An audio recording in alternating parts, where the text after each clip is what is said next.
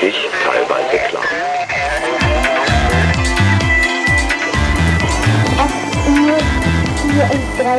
Leben X.0. Wir erklären den digitalen Wandel. Was sind Algorithmen? Das ist die Frage der heutigen Episode des Leben X.0 Podcast, ein Erklärpodcast zum digitalen Wandel. Mein Name ist Tine Nowak und das ist ein Podcast vom Museum für Kommunikation in Frankfurt. Heute in dieser Episode habe ich als Co-Moderatorin Anjuli Spieker mit hier zu Gast. Hallo Anjuli. Hallo Tina, schön, dass ich hier sein kann. Anjuli Spieker arbeitet beim Museum für Kommunikation in Frankfurt. Sie ist wissenschaftliche Volontärin und gemeinsam arbeiten wir am Leben und Lernen X.0 Projekt. Das Projekt, in dem dieser Podcast beheimatet ist. Leben und Lernen ist ja ein Dialogprojekt, in dem wir uns überlegen, wie der digitale Wandel auf uns und auch die Bürgerschaft wirkt. Und wir wollen uns mit Menschen austauschen, um zu verstehen, was das mit uns macht und wie wir dem auch so begegnen können. Mit dem Podcast widmen wir uns genau diesem Vorhaben und haben deswegen letztes Jahr gefragt, was sind eigentlich Begriffe, die wir erklären sollten, damit wir besser wissen, was uns derzeit in der Digitalisierung umgibt. Wir haben eine Online-Umfrage gestartet und insgesamt zwölf Begriffe wurden ausgewählt und jede Episode des Leben X0 Podcast widmet sich einem Begriff. In der Episode 3 sind es die Algorithmen. Wir machen allerdings noch mehr an dem Projekt hier am Museum. Und vielleicht fragen wir doch gleich mal an Julie. Wir arbeiten ja gemeinsam an dem Bereich, was das denn sonst noch für Sachen gibt, mit denen wir uns eigentlich so hier am Museum beschäftigen. Ja, also das ist ein spannendes, sehr komplexes Projekt, das mittlerweile auch schon seit zwei Jahren läuft. Der Auftakt war ähm, im Oktober 2017 ein Bürgerforum, zu dem wir die Frankfurter Bürgerschaft eingeladen haben, um erstmal darüber nachzudenken, was sind denn Themen im Zusammenhang mit der Digitalisierung, die für die Gesellschaft und auch für Menschen wichtig sind, die sich selbst als Experten begreifen, aber auch für diejenigen, die Digitalisierung vielleicht noch nicht so viel zu tun haben oder denen das Ganze vielleicht sogar noch ein bisschen unangenehm ist im Umgang. Und im Zentrum des Forums stand auch so ein bisschen die Überlegung, wie können wir das Museum als Plattform etablieren, um Angebote für die Bürgerschaft zur Verfügung zu stellen, die äh, da maßgeschneidert sozusagen Hilfestellungen geben. Ein Projekt, was ja daraus entstanden ist, ist der sogenannte Debattendienstag. Der hieß am Anfang noch gar nicht so. Äh, vielleicht magst du gerade noch mal kurz erklären, was das ist, seit wann es den gibt und was da so alles passiert. Genau, der Debattendienstag ist das Herzstück, könnte man sagen, im Moment von Leben und Lernen X.0 und ist ein Debattenformat, das ganz explizit zum Dialog einlädt. Also unsere Besucherinnen und Besucher sollen sich in die Diskussion einbringen können. Wir laden jeweils drei Expertinnen und Experten ein, die sich mit einem Thema der Digitalisierung besonders gut auskennen. Der Auftakt war zum Beispiel eine Veranstaltung, die sich mit Hate Speech beschäftigt hat. Und das Besondere ist, dass immer ein Stuhl in der Runde dieser Experten frei bleibt und dann die Bürger und Bürgerinnen die teilnehmen an der Veranstaltung, auf diesem Stuhl Platz nehmen können. Wenn sie das Gefühl haben, sie haben eine ganz wichtige Frage, die sie gerne in diese Runde stellen würden oder vielleicht entwickelt sich die Diskussion auch in eine Richtung, die eigentlich an dem vorbeigeht, was sie als ihre Alltagsrealität empfinden, dann äh, können sie einfach aufstehen, auf dem Stuhl Platz nehmen und wirklich ins Gespräch kommen. Und wir erleben das als ein sehr lebendiges Format bei dem wirklich ganz unterschiedliche Leute, auch zu unserer großen Freude zum Beispiel Schülerinnen und Schüler, sich trauen, ins Gespräch zu kommen und ähm, da ganz spannende Perspektiven mit reinbringen. Und ja, das läuft wirklich, läuft sehr gut. Es sind immer ganz informative Veranstaltungen, die auch live gestreamt werden. Also auch Besucher, die es vielleicht nicht geschafft haben, an diesem Abend ins Museum, können das anschauen vom heimischen Bildschirm aus und sich dann, wenn Sie möchten, per Twitter bei uns melden. Dann bringt ein Teammitglied von Leben und Lernen das auch noch in die Debatte ein, sozusagen stellvertretend. Genau, das so im Groben. Der Debattendienstag ist, glaube ich, ganz clever, den auch mal kurz hier vorzustellen, denn in jeder Episode unseres Podcasts haben wir ja auch drei Experten und Expertinnen, die den jeweiligen Begriff aus einer ganz eigenen Perspektive erläutern. Und heute haben wir drei Personen dabei, von denen waren zwei schon Gast eines solchen Debattendienstags gewesen. Und vielleicht würde ich die kurz vorstellen, wie wir es hier in der Episode zu tun haben. Letztes Jahr im November bei einem Debattendienstag zu alternativen Netzen, also was kann man denn außer Facebook und Co. so alles machen? Warum ist es vielleicht sinnvoll, auch sich Alternativen zu suchen? Hatten wir sowohl Jörn Müller-Quade als auch Nele Heise zu Gast. Und auch diese zwei sind heute hier im Podcast zu hören. Jörn Müller-Quade ist Professor am KIT, das ist in Karlsruhe, und ist Kryptograf und Nele Heise ist Kommunikationswissenschaftlerin und freie Medienforscherin und während äh, Jan Müller-Quade etwas zu dem Begriff Algorithmen aus eher so einer Informatikperspektive uns äh, erzählen wird, ist Nele Heise jemand, der sich auch ganz stark über Folgen von Digitalisierung und auch so Ethik des digitalen Gedanken macht. Die wird uns etwas zu Algorithmenethik erzählen. Und die dritte Person, die noch dazu kommt, das ist Jan Charlotte Vogt. Die ist Festivalleiterin und Kuratorin. Und zwar hier in Frankfurt beim Notforum für digitale äh, Künste, Digital Arts. Und dieser Verein die organisieren in Frankfurt den Hackathon Jugend hackt. Das heißt, die schaut sich zum Beispiel mit Jugendlichen und jungen Menschen an, inwiefern Coden und Algorithmen auch für uns im Alltag oder in der Gegenwart so von Bedeutung ist oder das Wissen oder Verständnis darum von Bedeutung sind. Also die werden wir hier auf jeden Fall zu hören bekommen. Also jede Episode folgt so einem bestimmten Schema. Wir schauen erstmal in der Wikipedia nach, wie der Begriff der jeweiligen Episode dort beschrieben wird. Und wir schauen nie den ganzen Artikel an, sondern wir schauen uns immer diesen ersten Absatz an, wo es eine kurze Zusammenfassung des Begriffs gibt. Dann haben wir uns die drei äh, unterschiedlichen Beiträge von den Experten und Expertinnen an. Das ist nie so ein Beitrag am Stück, sondern ich habe im Vorhinein äh, Gespräche mit denen geführt und habe in das Podcast-Gespräch jetzt hier so Sequenzen mitgebracht, um dort einfach mal hineinzuhören, wie unterschiedlich dieser Begriff dort verhandelt wird. Und zum Schluss überlegen wir uns nochmal, wie verstehen wir den Begriff jetzt eigentlich? Hat sich das eigentlich geändert? Hat sich das gewandelt? Manchmal gucken wir auch nochmal zurück zum Wikipedia-Artikel und versuchen sozusagen noch so ein kleines Fazit zu treffen. Aber fangen wir doch einfach mal an. Und zwar, bevor wir in den äh, Wikipedia-Artikel reinschauen, würde mich ja total interessieren, weil ich mir ziemlich sicher bin, dass du damals bei der Online-Umfrage auch mitgemacht hast. Weißt du noch, ähm, ob bei deiner Auswahl Algorithmen dabei war oder nicht? Nein, tatsächlich nicht. Äh, ich habe mich damals auf jeden Fall für das Thema Digital Detox interessiert. Das weiß ich noch. Das war einer meiner favorisierten Begriffe. Und ich habe auch Algorithmen nicht gewählt, weil das ja auch ein Begriff ist, den es schon sehr, sehr lange gibt. Und in der Auswahl gab es auch so Begriffe wie Arbeit 4.0 ähm, also Begriffe, die sehr viel jünger sind und die vielleicht auch noch sehr viel unbekannter sind, wo ich davon ausgegangen bin, dass es vielleicht viel interessanter ist, sich diesen Begriffen zu widmen. Und war eigentlich ganz überrascht, dass bei den zwölf meistgewählten Begriffen Algorithmen dann dabei waren.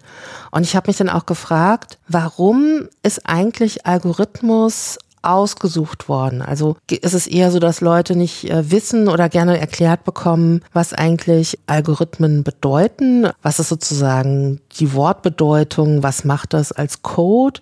Oder ist es eher so, dass viele Menschen gerne besser verstehen möchten, inwiefern Algorithmen auf uns wirken? Weil viele Dinge, die uns heute in unserem Alltag umgeben, durchaus so von Algorithmen gesteuert sind. Und wenn ich dich fragen würde, was du über Algorithmen wissen wolltest, was würde dich am meisten interessieren? Mhm, ich glaube, mich würde tatsächlich Letzteres interessieren. Also der letzte Punkt, den du jetzt angesprochen hattest. Man weiß, dass Algorithmen durch verschiedenste Debatten zurzeit geistern und einfach großen Einfluss auf alle Menschen haben, die im digitalen unterwegs sind. Und das sind eigentlich fast alle, würde ich mal sagen. Und ähm, ja, ich finde es einfach spannend, sich jetzt mal eine Stunde oder vielleicht etwas mehr damit zu beschäftigen, wie das genau funktioniert, was das mit unserem Alltag und damit letztlich ja vielleicht auch mit uns als Person so macht, dass wir täglich mit Algorithmen zu tun haben, auch wenn wir es vielleicht gar nicht so wissen.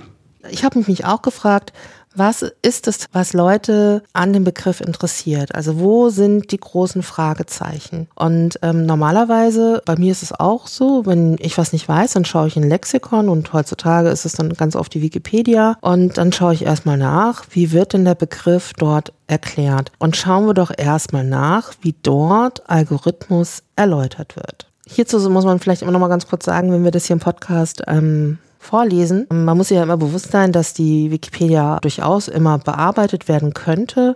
Das heißt, dass vielleicht morgen dieser Absatz, den ich jetzt vorlese, vielleicht gar nicht mehr so dasteht wie gerade jetzt. Darum verlinken wir auch immer auf unserer Podcast-Blogseite unter www.lebenx0.de slash podcast unter der Episode auf den Zustand, den wir jetzt gerade vor uns haben. Und das lese ich jetzt auch vor. Algorithmus. Ein Algorithmus ist eine eindeutige Handlungsvorschrift zur Lösung eines Problems oder einer Klasse von Problemen. Algorithmen bestehen aus endlich vielen, wohl definierten Einzelschritten. Damit können sie zur Ausführung in ein Computerprogramm implementiert, aber auch in menschlicher Sprache formuliert werden. Bei der Problemlösung wird eine bestimmte Eingabe in eine bestimmte Ausgabe überführt. Also wir haben eigentlich eine Handlungsvorschrift, die irgendwie zur Problemlösung da ist. So würde ich diesen ersten Absatz nochmal verkürzt zusammenfassen. Und was ich noch mit rausgehört habe, war, es ist terminiert. Also es ist irgendwie klar, muss diese Handlungsausführung muss dann in einer bestimmten Zeit erfolgt sein und muss unter denselben Bedingungen immer dasselbe Ergebnis rauskommen.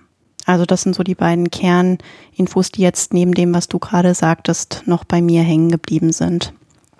Das ist ganz interessant, weil ich habe ja die Gespräche schon geführt, die jetzt kommen werden und ob da immer wirklich das gleiche Ergebnis rauskommt, auch wenn die Handlungsanweisung immer die gleiche ist, das wird, glaube ich, nochmal ganz spannend. Das können wir uns gleich auch mal anhören. Ich war äh, bei Jörn Müller-Quade, ich hatte ihn ja schon kurz vorgestellt, äh, selber ist Informatiker, Kryptograf und ich bin zu ihm nach Karlsruhe gefahren, ans Karlsruher Institut für Technologie und habe ihn in seinem Büro besucht. Das ist auch ein bisschen wie so ein Museum. Er hat auch dort äh, Vitrinen mit alten Rechengeräten, Chiffriermaschinen.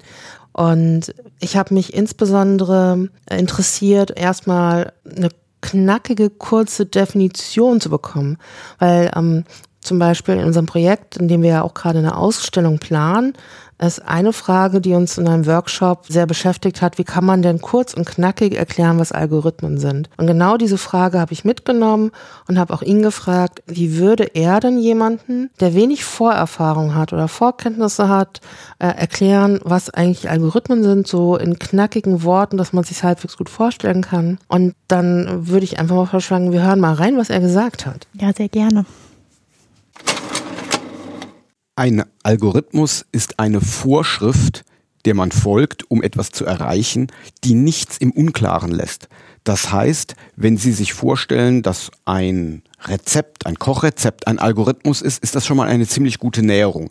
Allerdings kann es sein, dass ein Kochrezept doch, weil umgangssprachlich formuliert, noch gewisse Unklarheiten oder Missverständlichkeiten hat. Bei Algorithmen geht es darum, etwas so präzise auszudrücken, dass sogar eine Maschine unmissverständlich genau das Richtige tut. Sie fragen sich jetzt vielleicht, wie man dann es schafft, beispielsweise Zufall zu verwenden. Und tatsächlich ist es so, dass es Algorithmen gibt, die Zufall verwenden, aber man kann sich das ein bisschen als eine weitere Eingabe vorstellen. Und wenn man jetzt sozusagen diesen Zufall festlegt, dann ist alles weitere, was passiert, deterministisch, also genau vorgeschrieben. Jeder Schritt ist völlig klar und folgt sozusagen aus der Anweisung, aus dem Algorithmus, ohne dass irgendwelche Unklarheiten bleiben. Also sozusagen die Rahmenbedingungen, die sind ganz, ganz fest die sind determiniert und gleich und trotzdem kann in diesen immer gleichen Rahmenbedingungen sowas wie ein vorprogrammiert oder vorgesehener Zufall möglich sein. Das ist ein spannender Gedanke, dass eben diese Möglichkeit der Abweichung schon in der Programmierung mitgedacht wurde.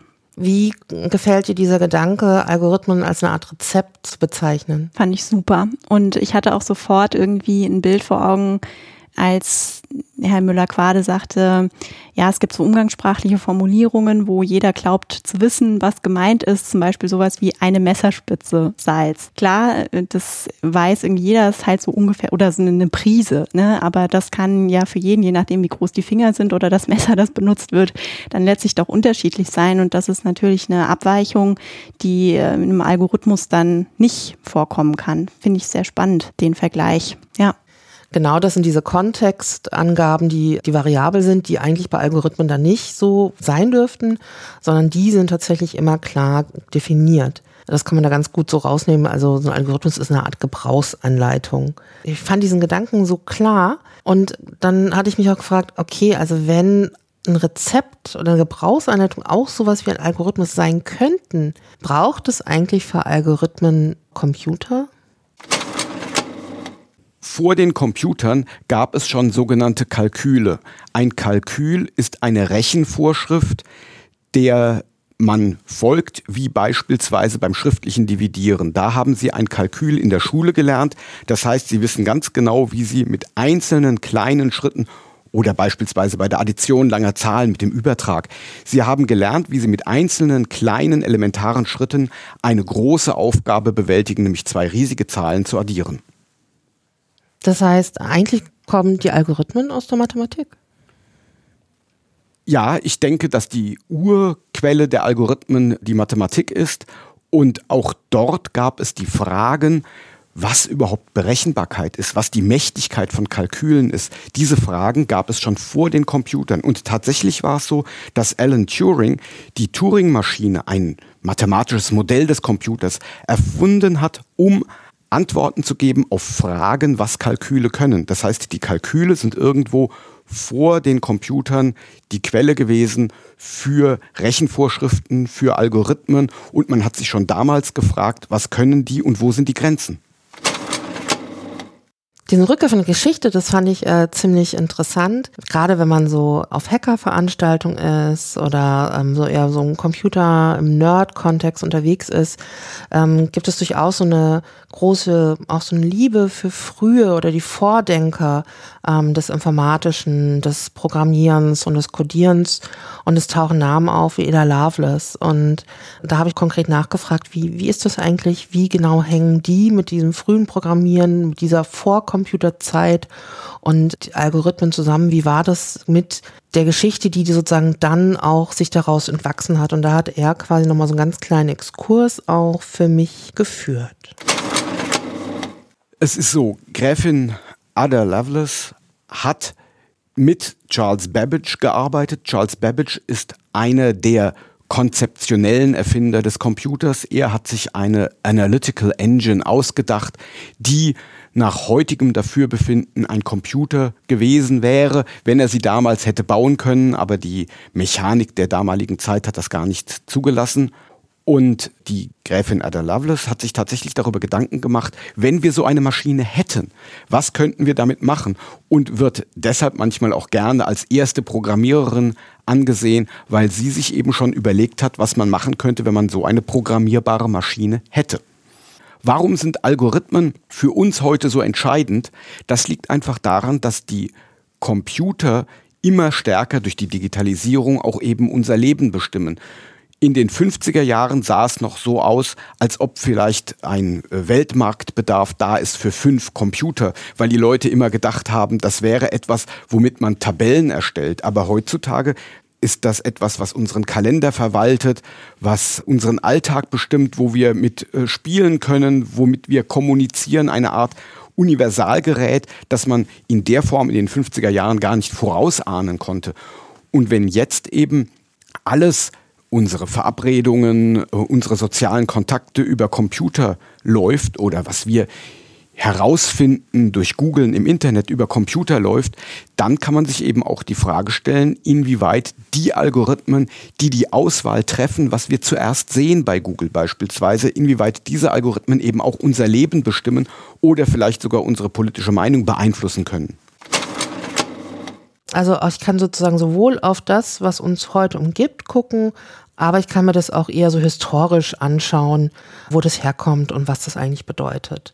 Ja, ich finde auch, das ist äh, eine spannende Perspektive in diesem Dreiklang. Also ich sehe da tatsächlich sogar ähm, drei mögliche Ansatzpunkte, in denen man dieses Thema betrachten kann. Zum einen eine sehr technische Perspektive, also einfach sich erstmal damit zu beschäftigen, was ist ein Algorithmus in seiner Grundstruktur, also eine Handlungsanweisung, dann diesen historischen Rückgriff, den Jörn Müller-Quade gemacht hat, also wo kommt das Prinzip eigentlich her? Und das finde ich jetzt zum Beispiel auch als Kulturwissenschaftlerin hochspannend. Auch gerade in der Dimension mit Ada Lovelace, die ja auch wirklich so eine der großen Erfinderinnen und ähm, wichtigen weiblichen frühen Personen in der Mathematik gewesen ist. Und dann aber eben jetzt auch ganz aktuell die Dimension, inwiefern bestimmen Algorithmen die Art, wie wir miteinander leben und wie wir auch ganz persönlich jetzt jenseits unseres Umgangs mit anderen Dinge wahrnehmen. Also jeder, der irgendwie täglich mit Computer oder mit dem Smartphone, also irgendwie mit Geräten zu tun hat, die an der Schnittstelle oder die das magische Tor zur digitalen Welt sind, der ist diesem Umgang mit Algorithmen ja unterworfen. Oder das klingt so negativ. Ich weiß gar nicht, ob es unbedingt immer negativ sein muss. Es kann ja auch positive Dimensionen dabei geben. Aber man ist auf jeden Fall immer damit konfrontiert, bewusst oder unbewusst. Und sich das mal bewusst zu machen, das finde ich, ist auf jeden Fall auch aus kulturwissenschaftlich-soziologischer Perspektive was ungeheuer Spannendes. Was daran, glaube ich, auch noch ganz wichtig ist, man muss auch nochmal berücksichtigen, dass Jan Laquade als Kryptograf auch ganz stark so eine Datenschutzperspektive hat. Es geht so um Folgeabschätzungen und was für Konsequenzen auch unser Handel im Digitalen hat oder was für Technologien was für Auswirkungen das auf uns haben kann. Einerseits natürlich viele Hoffnungen auch, also was kann alles aus algorithmischen Systemen entstehen, Innovation, eine gut gehende, wachsende Gesellschaft. Das sind ja immer so Hoffnungen, die so mit neuen Technologien verbunden sind, obwohl jetzt Algorithmus als Begriff jetzt wirklich kein neuer Begriff ist. Aber schon, wie sich das gerade in der Digitalisierung ausprägt, da gibt es ja momentan sehr, sehr viele Richtungen, die genau da ansetzen, wenn Algorithmen zum Beispiel intelligent, selbstlernend werden. Also das Stichwort künstliche Intelligenz würde sich hier wahrscheinlich oder maschinelles Lernen würde sich hier so anschließen. Und gleichzeitig ist dann aber auch, geht es dann auch, glaube ich, ganz schnell so in Richtung, wo das Ganze auch so unheimlich oder bedrohlich werden könnte. Und dazu hat sich Johann Laquade auch geäußert. Der fängt erstmal woanders an, aber wir kommen dann so ganz langsam auch nochmal eine andere Richtung. Ein Algorithmus, der läuft, hat natürlich sein Eigenleben und das kann mitunter unheimlich undurchschaubar sein und was das macht das auch enorm faszinierend. Denken Sie an John Conways Game of Life. Dort haben Sie ein, ein, ein großes äh, Netz von Zellen und diese Zellen sind lebendig, also wahrscheinlich hell am Bildschirm oder nicht lebendig, dann eben dunkel am Bildschirm. Und dann gibt es ganz, ganz einfache Regeln, wann eine Zelle lebendig wird, wann eine Zelle nicht mehr lebendig ist. Und dann können Sie sehr, sehr einfache Anfangsmuster dort haben und sehen, wie das wächst und sich fast biologisch verhält. Das ist auch etwas, was den Leuten ein Stück weit vielleicht auch Angst macht, dass Algorithmen in gewisser Hinsicht auch zu einer übermenschlichen Leistung imstande sind, inzwischen besser Schach spielen als wir. Inzwischen können die sich das Go-Spiel selber beibringen, um hinterher Menschen zu schlagen, weil sie besser spielen als die Menschen.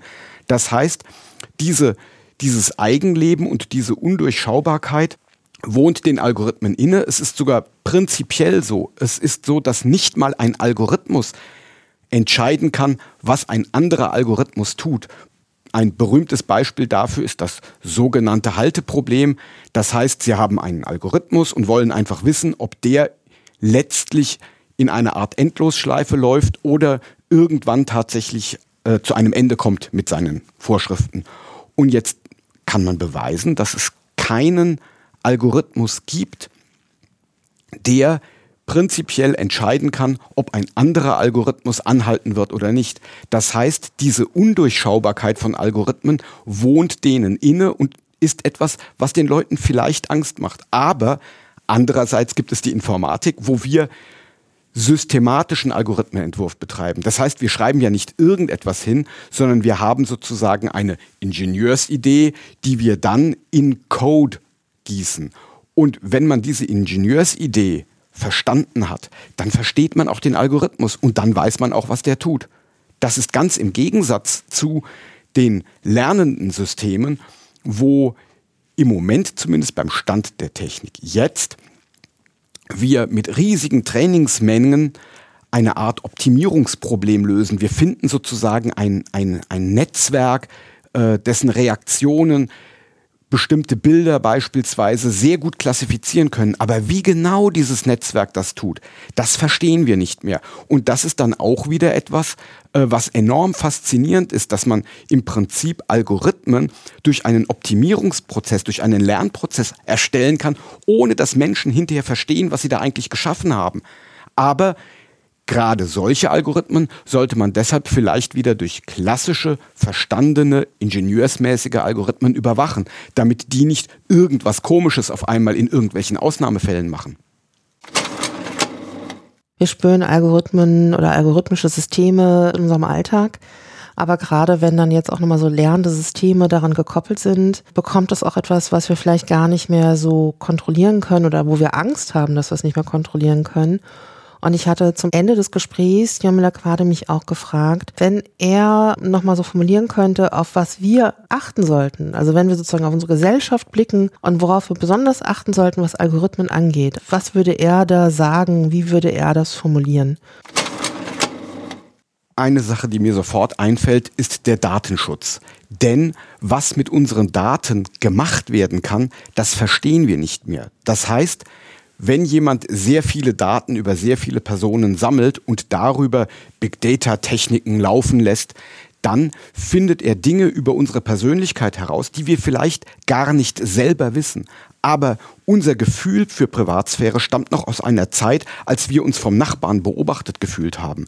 Aber inzwischen sind ganz andere Techniken möglich, ganz andere Erkenntnisse, ganz andere Korrelationen werden erkannt zwischen diesen und jenen Dingen, die wir als Mensch vielleicht in der Form gar nicht erkennen würden. Und deshalb bin ich der Meinung, dass wir gar nicht wissen, was wir preisgeben, wenn wir Daten preisgeben, weil wir nicht verstehen, was man damit machen kann mit diesen Daten. Und deshalb ist meines Erachtens auch diese Einwilligung, ja, Sie können meine Daten erheben, etwas, wo ich nicht wirklich verstehe, was ich da zustimme. Und das ist etwas, wo wir ich glaube, als Gesellschaft ein Auge drauf haben sollten. Vielleicht läuft es dahin, dass wir weniger Datenschutz in Zukunft haben werden, weil wir die tollen Techniken, wie beispielsweise sagenhafte Medizintechniken, die seltene Nebenwirkungen erkennt, unbedingt haben wollen. Aber ich würde gerne haben, dass wir verstehen, was da passiert und dass wir ein Auge drauf haben, dass die Leute eben verstehen, was mit ihren Daten passiert. Und ich denke, das ist im Moment noch sehr, sehr äh, undurchsichtig und ich glaube, die meisten Leute wissen gar nicht, dass die eine oder andere App ihre äh, Tippgeschwindigkeit tatsächlich erfasst, um sie vielleicht später in einem anderen Kontext wiederzuerkennen. Und dann werden eben auf einmal verschiedene Persönlichkeitsprofile zusammengebracht und man kann äh, über eine Person auf einmal mehr wissen, als diese glaubt, in diesem Moment preiszugeben. Und da denke ich, sollten wir als Gesellschaft unbedingt ein Auge drauf haben.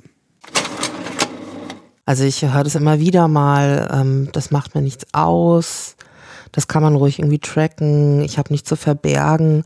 Aber wenn ich mir nicht vorstellen kann, was denn alles da so getrackt wird, also vielleicht ist es nicht nur mein Facebook-Verhalten, also was schaue ich mir an, auf welche Werbung gucke ich, was lese ich von wem, auf welche Veranstaltung gehe ich, sondern wenn tatsächlich sowas passiert, dass zum Beispiel die Art und Weise, wie ich tippe, irgendetwas über mich aussagt.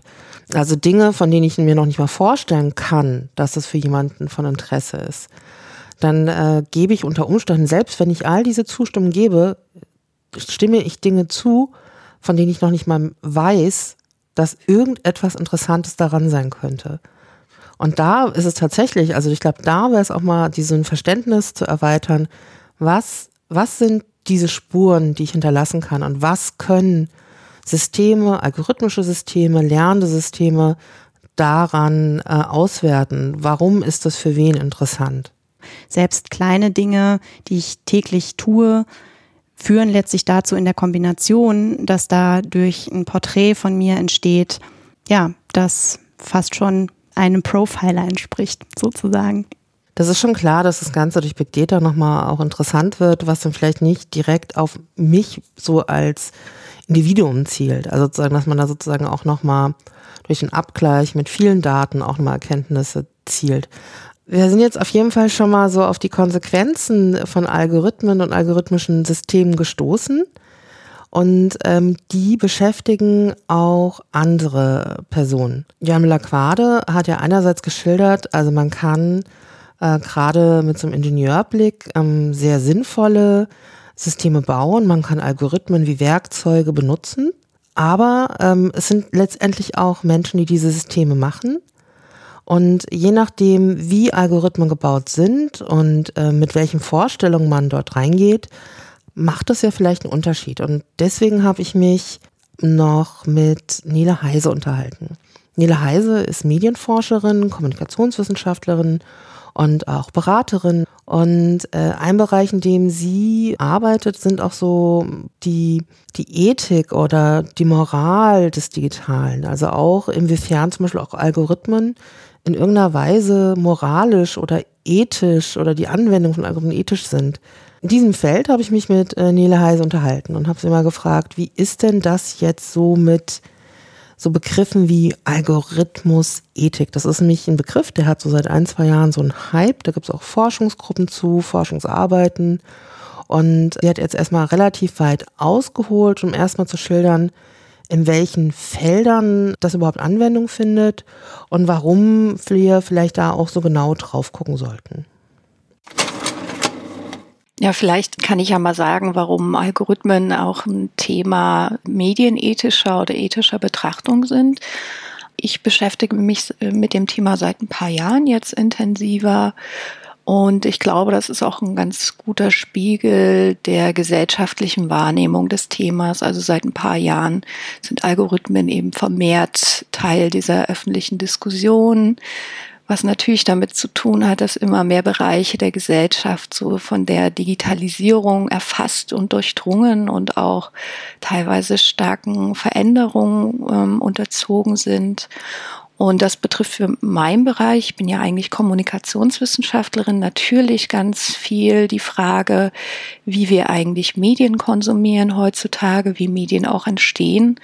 Und da sind die ganz großen Social-Media-Plattformen, aber auch sowas wie Netflix oder YouTube natürlich ein Riesenfeld, äh, wo sich ganz viel verändert auf Seiten dessen, wie finden eigentlich Menschen Informationen ähm, oder wer sucht eigentlich meine passende Serie aus, die ich jetzt vielleicht mal gucken möchte. Und da spielen natürlich algorithmische Systeme, Software, das spielt eine ganz große Rolle dabei. Und so bin ich ein bisschen mehr aus dieser Ecke zu dem Thema gestoßen. Das hat sich jetzt auch noch mal ein bisschen gewandelt in den letzten Jahren, dass man auch viel überlegt in die Richtung, inwieweit trägt eigentlich wie so eine Software zum Beispiel von einer Social-Media-Plattform wie Facebook oder von YouTube dazu bei, dass bestimmte Inhalte stärker in Timelines vorkommen oder dass vielleicht bestimmte eher nicht so tolle Inhalte wie Fake News oder sowas äh, mehr Aufmerksamkeit generieren, sehr viel mehr geteilt werden als andere Inhalte.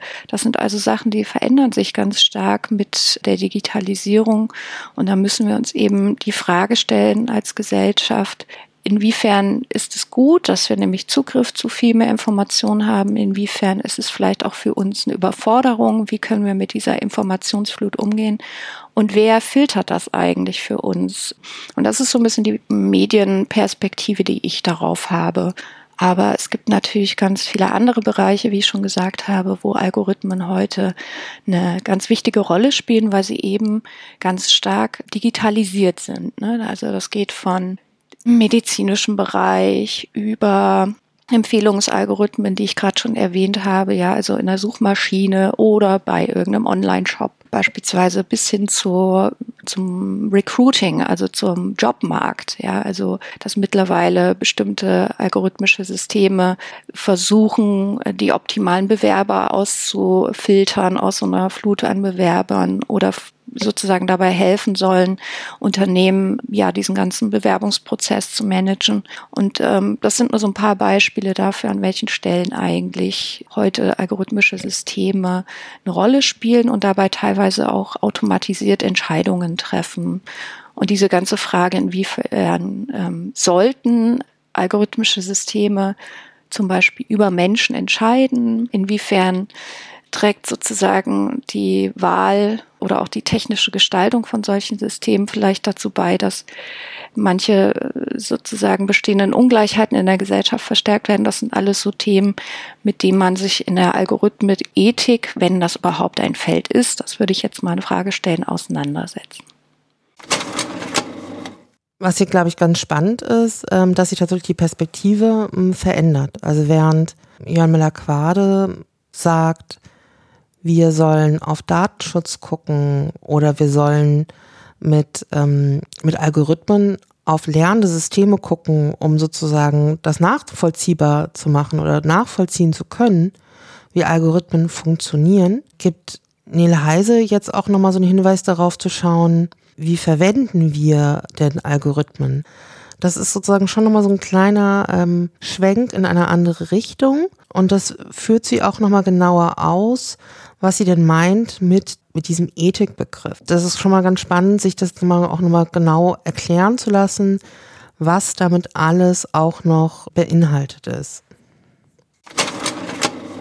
Also Ethik geht es ja erstmal grundlegend darum, die Anwendung von bestimmten moralischen Prinzipien in den Blick zu nehmen. Also man könnte so sagen, es geht eigentlich um das gute Handeln, ja, vielleicht oder auch um das gute Leben im digitalen Zeitalter, das gelingende Leben. Das ist so ein bisschen vielleicht so eine Grundidee hinter der digitalen Ethik beispielsweise, wo ich jetzt Algorithmenethik dazuzählen würde. Und da geht es also schon stark um, was du sagst, die Reflexion grundlegender Werte, wie zum Beispiel Fairness, Gerechtigkeit, Freiheit, Sicherheit oder Autonomie, was ja so ganz grundlegende Menschenrechte eigentlich sind, und das in Abgleich zu stellen mit zum Beispiel der Gestaltung eines technischen Systems. Und dann gibt es äh, aus diesen grundlegenden Prinzipien leiten sich dann zum Beispiel so Ethikkodizes ab. Ich glaube, die IEEE, das ist so eine sehr große, ein sehr großer Verbund von Ingenieurswissenschaftlerinnen und Wissenschaftlern, aber auch Designerinnen, Designerinnen und so weiter.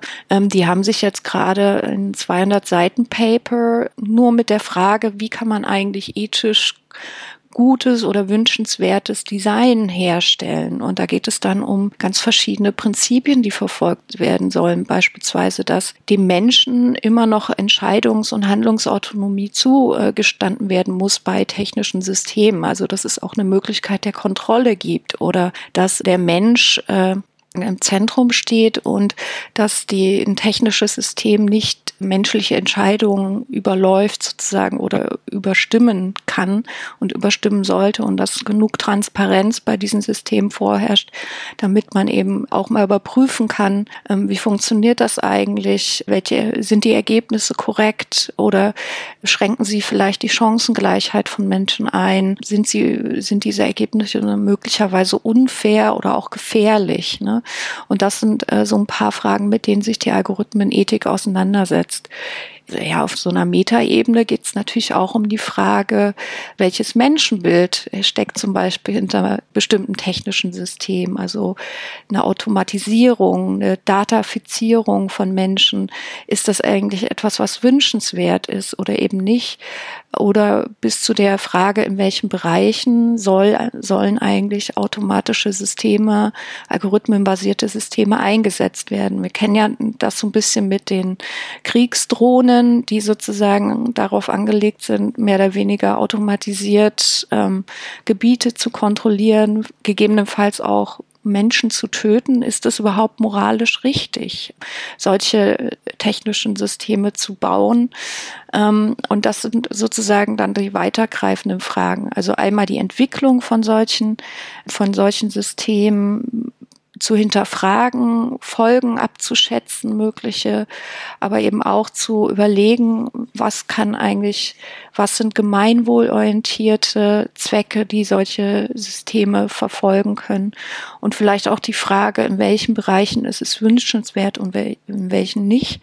Und wie viel Entscheidungsgewalt wollen wir technischen Systemen über Menschen geben.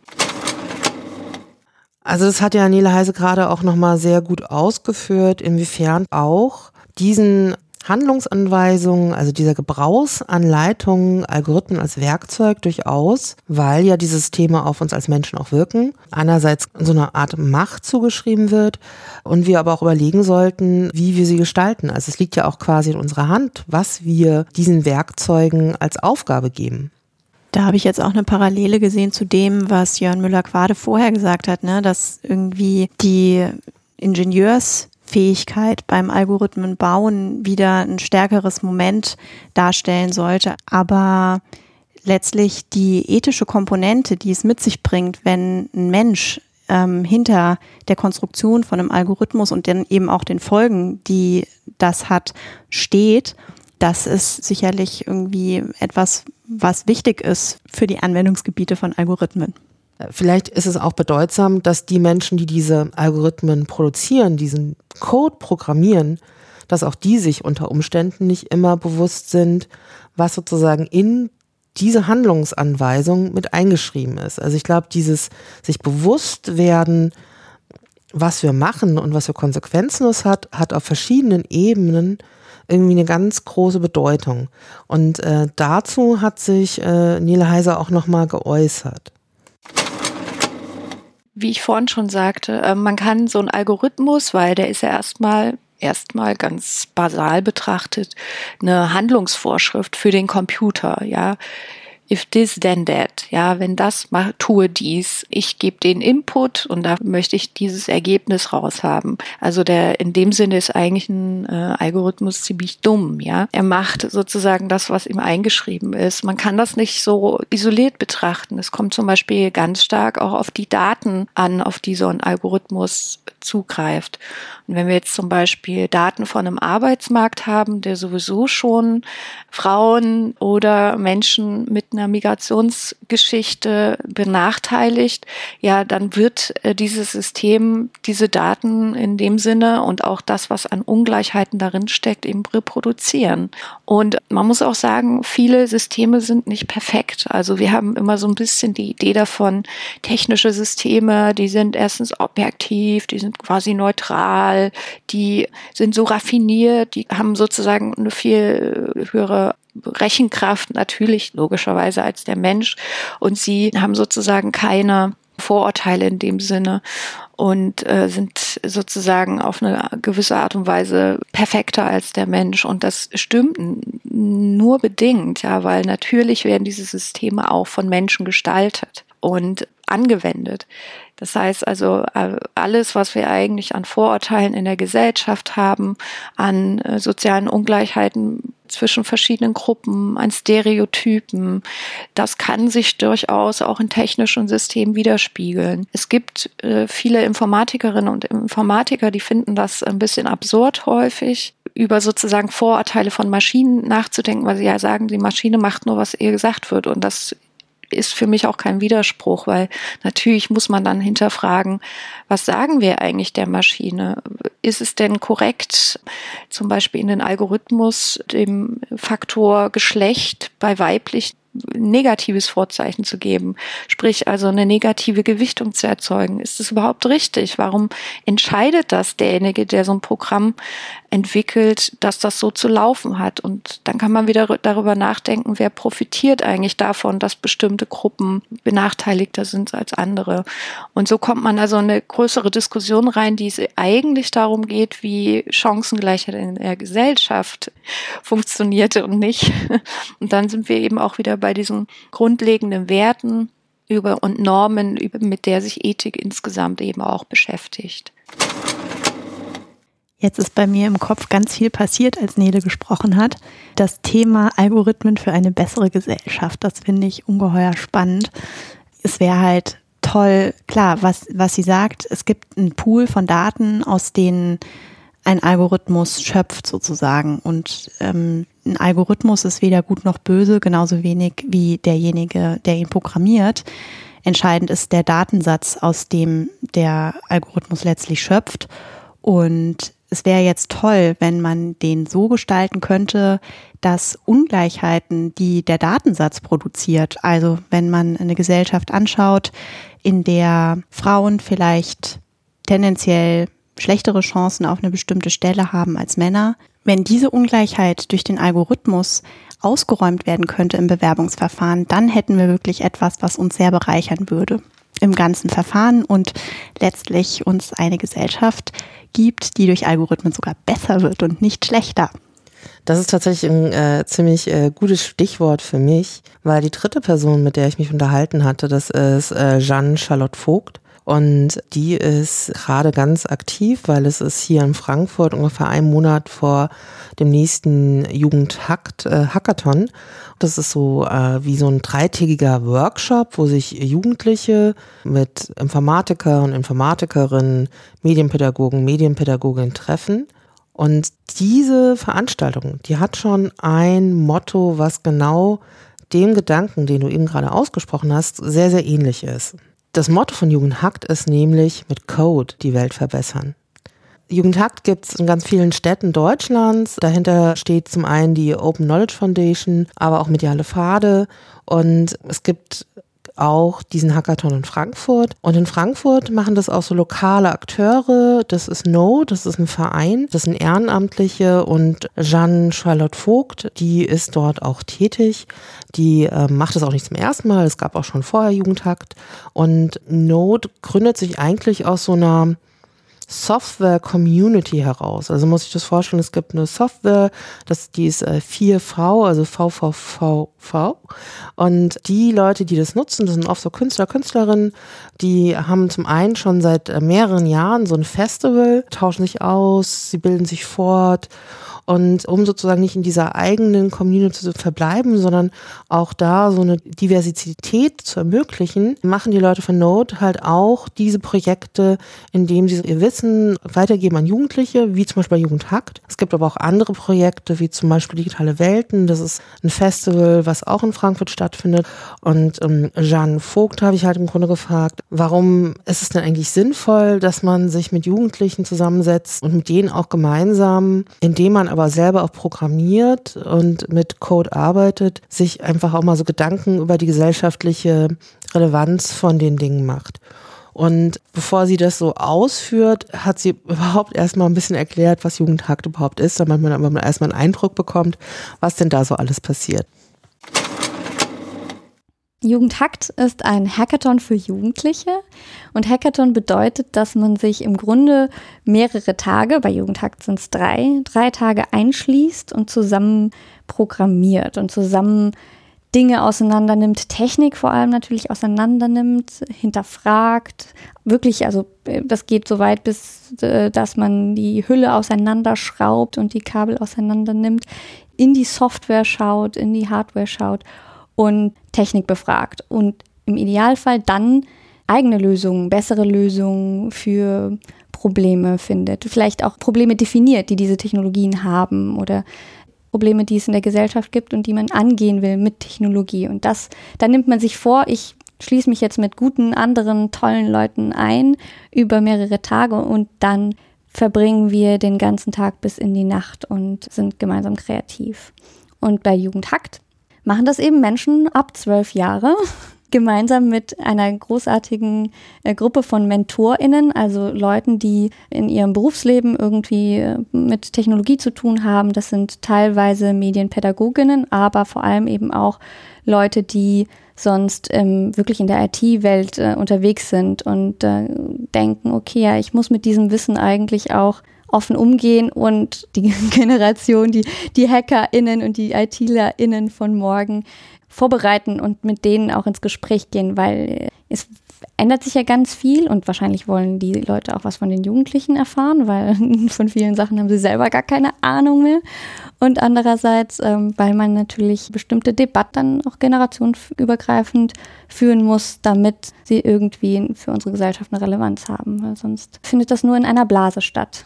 Und gemeinsam bei Jugendhackt sind Mentorinnen und äh, jugendliche Hackerinnen von äh, freitags bis sonntags in einem, in einem Gebäude und nehmen sich bestimmte Fragestellungen vor. Das heißt, sie fragen dieses Jahr vor allem, wie man mit Code die Umwelt verbessern könnte. Das schließt natürlich so Fragen ein, wie zum Beispiel, welche Software könnte man erfinden, die einen besseren Ressourcenverbrauch ermöglicht, einen optimierteren oder äh, weniger verschwenderischen oder aber auch so Fragen des Energieverbrauchs von unserer Arbeit mit Algorithmen, weil da passiert ja ganz viel. Ne? Also es gibt ja so Diskussionen, wie viel, wie viel Energie wird eigentlich verbraucht in, auf den Serverfarmen, wo Massen an YouTube-Videos berechnet werden müssen, zum Beispiel. Und all diese Fragen werden ein Thema sein bei Jugendhakt dieses Jahr und sind auch jetzt schon in verschiedenen Jugendhakt-Editionen über ganz Deutschland verteilt Thema gewesen. Und Jugendliche haben auf solche Fragestellungen, was Technologie angeht, meistens unfassbar neue und kritische Ideen, die to totally out of the box entstehen und das Potenzial haben, wirklich äh, die Welt zu verändern und zu verbessern.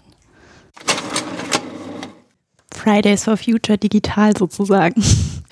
Es ist auch irgendwie auch mal ganz schön, nachdem wir doch äh, insbesondere uns Herausforderungen jetzt oft in den Sequenzen äh, stellen mussten, auch mal so einen Blick nach vorne zu haben, zu gucken, okay, wie können wir eigentlich die Systeme für uns nutzen? Und äh, inwiefern, wie können wir vielleicht auch eine Generation vorbereiten, die uns folgt oder die uns zum Teil mitbegleitet, um das irgendwie besser zu machen. Also ich finde, das hat auch so was Entlastendes, zu denken, so, okay, wir können vielleicht aber auch irgendwie selbsttätig werden und das Ganze auch so einen anderen Turn geben. Ich habe Jean dann ja auch gefragt, ähm, wie genau ist denn das? Also wie muss man sich das so vorstellen? Lernen die dann Programmieren bei Jugendhakt? So habe ich mir das, glaube ich, ganz früher mal vorgestellt, dass es was ist, wo man dann erstmal auch das Programmieren überhaupt lernt. Das hat sie aber nochmal sehr ähm, klar formuliert und äh, da hören wir doch gerade einfach weiter rein, wie das da so abläuft.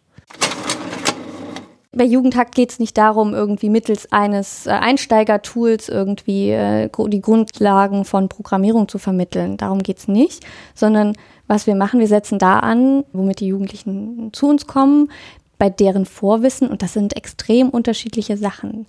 Da äh, die, die benutzen letztlich alle auf dem Markt verfügbaren Programmiersprachen und haben da unterschiedliche Experimente mitgemacht, bis hin zu eigene Software schon äh, geschrieben. Ne? Und ähm, das kann alles sein. Das sind Python, das ist, manche gehen so weit und haben schon mal mit C äh, Sachen gemacht und andere irgendwas mit Java. Also es ist alles dabei. So. Und wir äh, müssen dann reagieren. Oder einen guten Pool an Mentorinnen äh, zu Gast haben, die da anknüpfen können und sagen können, oh, okay, ja, da kann ich dir helfen. Und wir hatten aber auch schon den Fall, dass die Jugendlichen so pro waren auf irgendeinem Gebiet, ähm, dass wir niemanden parat hatten, der da noch äh, was zu beitragen konnte und das irgendwie unterstützen konnte. Und dann, ja, da bin ich jetzt auch überfragt. Also so, das kann auch passieren. Also die Jugendlichen kommen mit ganz unterschiedlichem Vorwissen zu uns und sind auch sehr anspruchsvoll, was dann die Ergebnisse ihrer Arbeit angeht. Ne? Also es geht tatsächlich nicht darum, dass man Programmieren lernt. Das sind junge Leute, die sich damit beschäftigt haben. Und ich hatte dann auch schon gefragt, wie ist es dann, an so einem Wochenende dabei zu sein und mitzubekommen, was denn da mit den Menschen, die da an diesem Hackathon teilnehmen, auch so passiert. Und Jan schildert im Grunde nur sehr eindrucksvoll so diesen Lernprozess, in dem man dann auch so teilhaben kann. Also es ist ziemlich spannend zu beobachten, wie, wie subtil und äh, gleichzeitig organisch dieser Lernprozess in so einem Format wie in einem Hackathon, in so einem, ich sag mal, sehr gemeinschaftlichen Lernverhältnis und Lernprojekt, wie dynamisch und organisch diese Prozesse stattfinden.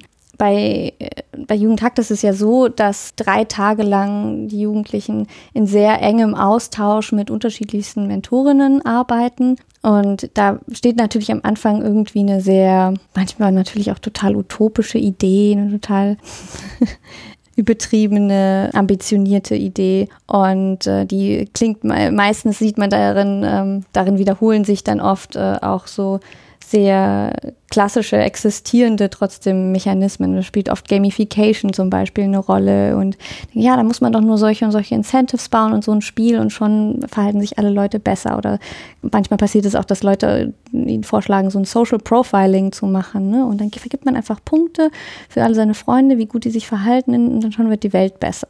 Und äh, dann, ähm, was man dann natürlich macht, ist erstmal zu fragen, okay, wie, was würde denn äh, dann passieren mit der Gesellschaft. Also einerseits bleibt man auf dieser humanistischen oder redet man auf dieser humanistischen Ebene über solche Ideen und gleichzeitig fragt man wirklich, was sind denn das für technische Mechanismen, die sowas äh, ermöglichen? Und dann gibt es diesen ganz engen, engen Austauschprozess zwischen Menschen, die sowas kritisch hinterfragen, ich sag mal erwachsenen HackerInnen und da ein bisschen mehr Erfahrung haben und denen, die erstmal auf die Idee kommen und dann aber auch im Gespräch natürlich wieder auf ganz neue Fragen kommen. Ne? Und ich erlebe diesen Lernprozess insofern dann total organisch und gemeinschaftlich und viel tiefgreifender vielleicht, als wenn man mit äh, dem erhobenen Zeigefinger daherkäme und sagen würde, ja, ähm, übrigens, unsere digitale Gesellschaft funktioniert so und so und so und ihr müsst es in Zukunft aber anders machen.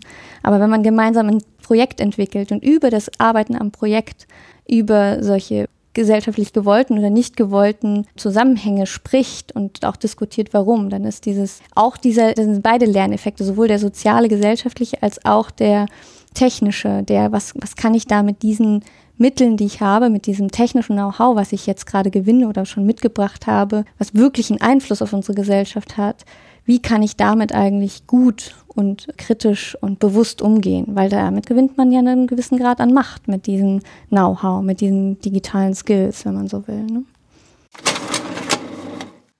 Vieles von dem, was wir schon gehört haben, plötzlich äh, taucht es hier wieder auf. Also nicht Dinge, die sich in dem Programmieren einschreiben, selbst wenn man sozusagen mit dem besten ähm, Wollen an einem ein Problem herangeht, um etwas für die, eine bessere Gesellschaft ähm, zu kreieren, heißt es noch lange nicht, dass die Methoden, die ich nutze oder die Art und Weise, wie ich Algorithmen einsetze, vielleicht genau das erzeugen, was ich mir erhoffe. Also ich finde es immer ganz spannend.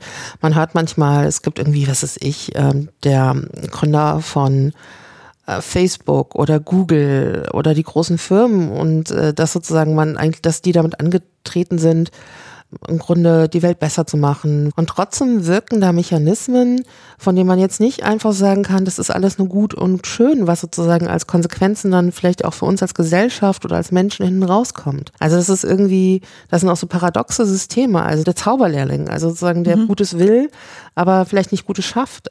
Ja, absolut. Also ich bin kurz zusammengezuckt an der Stelle, als es um Social Profiling und Social Scoring sozusagen ging.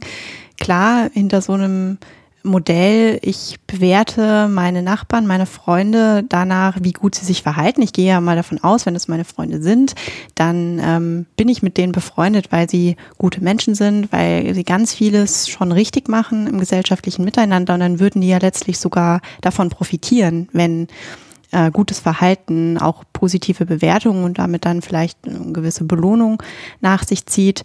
Aber das ist natürlich genau das, was ähm, letztlich schon in manchen Gesellschaften vertreten ist. Und die Grundlage, der Grundgedanke dafür ist zunächst mal was sehr Positives, etwas, was uns allen ein harmonisches Zusammenleben ermöglichen soll, aber was gleichzeitig auch ein ganz großes Kontrollmoment in sich birgt. Und es ist halt jetzt, wenn Jeanne das so sagt, auch schön oder gleichzeitig auch erschreckend mitzubekommen, dass das auch bei solchen Veranstaltungen wie Jugendhakt eine Rolle spielt.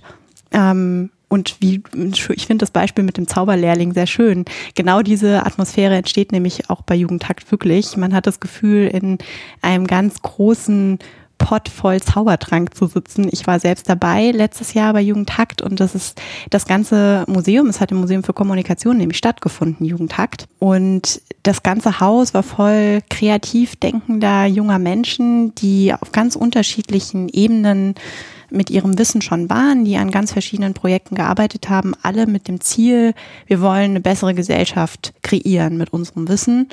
Und das ganze Haus hat gesprüht, irgendwie vor Energie, vor Kreativer.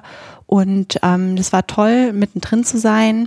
Aber ich kann mir schon auch vorstellen, dass in solchen Rahmen, Jeanne hat das ja als Blase beschrieben, Ideen entstehen, die in diesem Kontext, vielleicht auch in, in einer Gamer-Szene, total plausibel sind. Aber wenn man die halt auf Gesellschaft überträgt, entstehen dadurch Mechanismen, die ja in ihrer Konsequenz letztlich auch ganz viele problematische Folgen nach sich ziehen.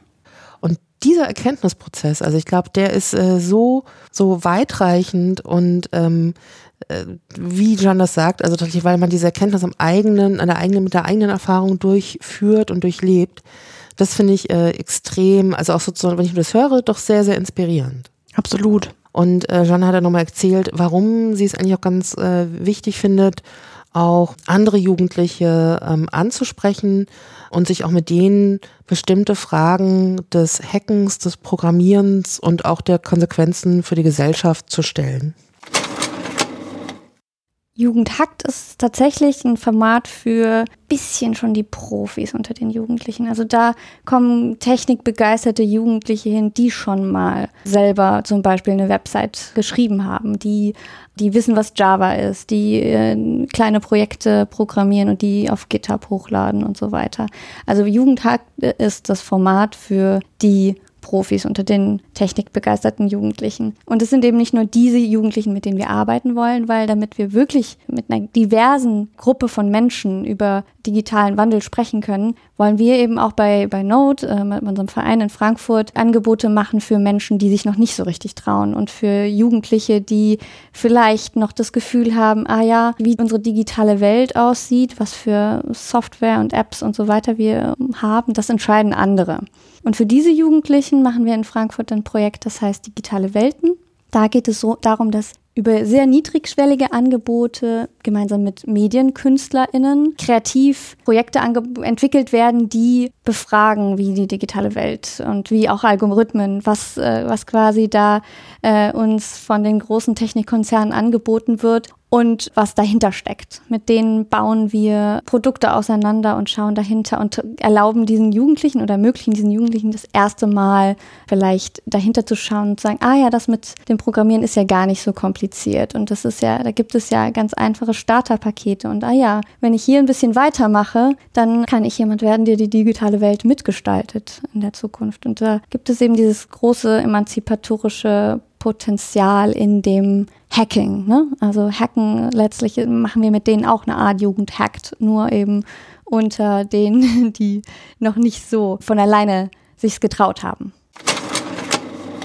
Jan und auch die anderen von Not sind da also mit verschiedenen Jugendlichen auf unterschiedlichem Niveau unterwegs. Es hat aber immer sozusagen so diese gesellschaftliche Implikation.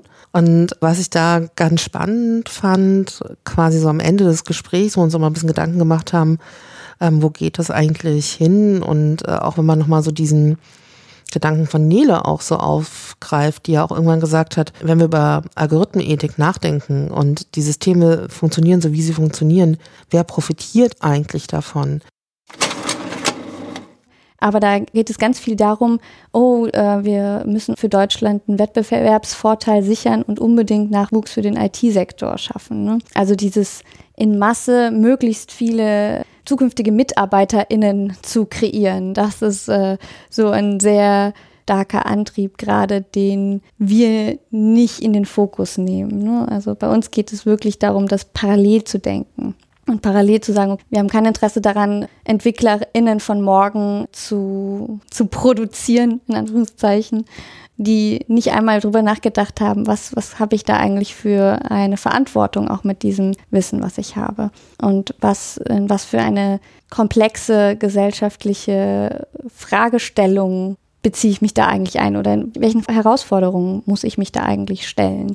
Weil die Lage ist komplex ne? und es ist nicht eindeutig. Wir haben zu all diesen Fragen von, wie wollen wir unsere Medien nutzen und wie viel wollen wir preisgeben an persönlichen Informationen für möglichst viel Convenience äh, im Konsum von bestimmten Angeboten. Und diese beispielsweise äh, Sprachassistenten oder so, das müssen wir uns ganz viel preisgeben, eigentlich, um diese Services nutzen zu können. Und das sind natürlich hyperkomplexe Fragen, in die man einsteigt, wenn man sagt, ja sagt zum Jobangebot in der Zukunft, sagt, ja, ich, ich entwickle da mit. Ne? Und damit diese Leute vielleicht schon mal, bevor sie diesen, den, den Job anfangen, darüber nachgedacht haben, das, das interessiert uns mehr als die Ausbildung der Massen für die Industrie. Das machen vielleicht andere.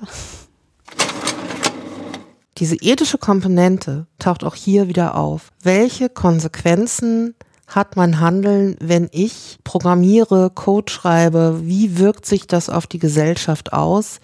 Und auch Leute, vielleicht auch noch im Alter, wo sie auch gerne noch über solche gesellschaftlichen Konsequenzen nachdenken wollen, weil die Jugend ist eine, eine Transitionsphase, wo man im Übergang ist, sie genau in der Phase mit diesen Fragen zu konfrontieren. Und das ist etwas, was deinem Wunsch, kommen wir wieder zurück, Algorithmen für eine bessere Gesellschaft, was es ja im Grunde wieder in sich trägt und aufnimmt.